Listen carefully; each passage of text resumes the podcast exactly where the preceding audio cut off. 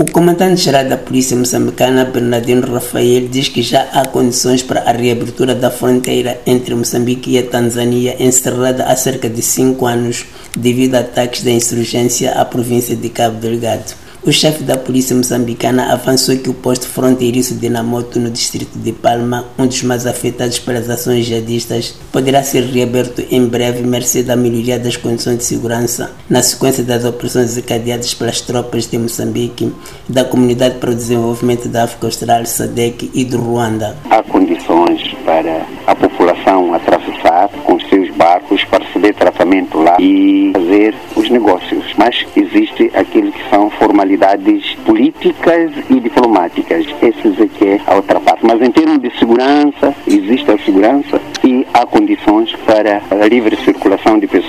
Bernardino Rafael advertiu, no entanto, que as autoridades não vão tolerar a corrupção e o mau atendimento das pessoas que pretendam atravessar a fronteira por parte dos funcionários do Serviço de Imigração. Quando abrirmos a ver o movimento na fronteira, respeitem os moçambicanos que atravessam para a Tanzânia e respeitem os estrangeiros que entram de boa fé no nosso país. E o presidente moçambicano Filipe Nhosi diz que a reabertura da fronteira não pode significar facilidade para a entrada de terroristas em Moçambique. Referiu que os serviços de imigração devem pautar a sua conduta pelo rigor no controle das fronteiras para evitar a entrada de terroristas e na criação de condições para o mapeamento dos cidadãos estrangeiros residentes em território moçambicano. Criar condições para melhorar a qualidade do atendimento dos viajantes nos postos de travessia, nunca descurando do senso de segurança que deve acompanhar as atividades, pois estas facilidades podem igualmente ser exploradas por agentes causadores de insegurança, incluindo os terroristas.